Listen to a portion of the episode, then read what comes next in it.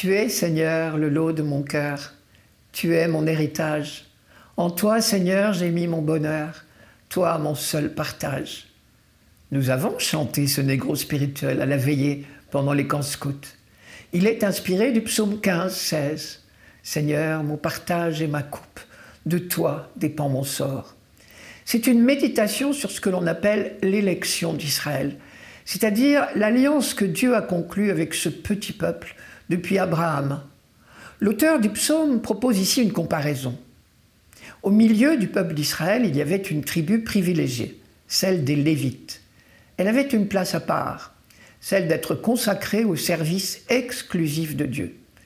Eh bien, comme la tribu des Lévites est parmi les douze tribus d'Israël, celle qui est consacrée au service de la maison du Seigneur, eh bien de la même manière, le peuple d'Israël tout entier est parmi l'ensemble des peuples de la terre celui qui est consacré à Dieu, qui appartient à Dieu. Le peuple juif encore aujourd'hui en est heureux et fier, à bon droit. Sur ce thème, de nombreux psaumes font allusion à la vie des Lévites pour évoquer l'expérience spirituelle du peuple élu. Par exemple, Heureux ton invité, ton élu, il habite ta demeure. Les biens de ta maison nous rassasient, les dons sacrés de ton temple. Psaume 64, 65.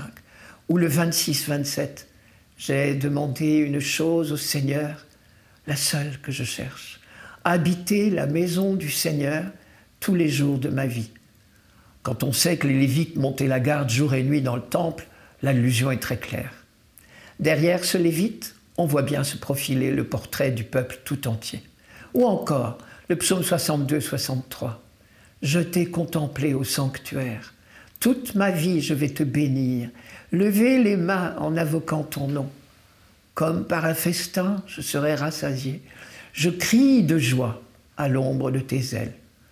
Toutes ces expressions traduisent la vie du Lévite en service au temple, mais bien plus profondément, le bonheur du peuple élu tout entier.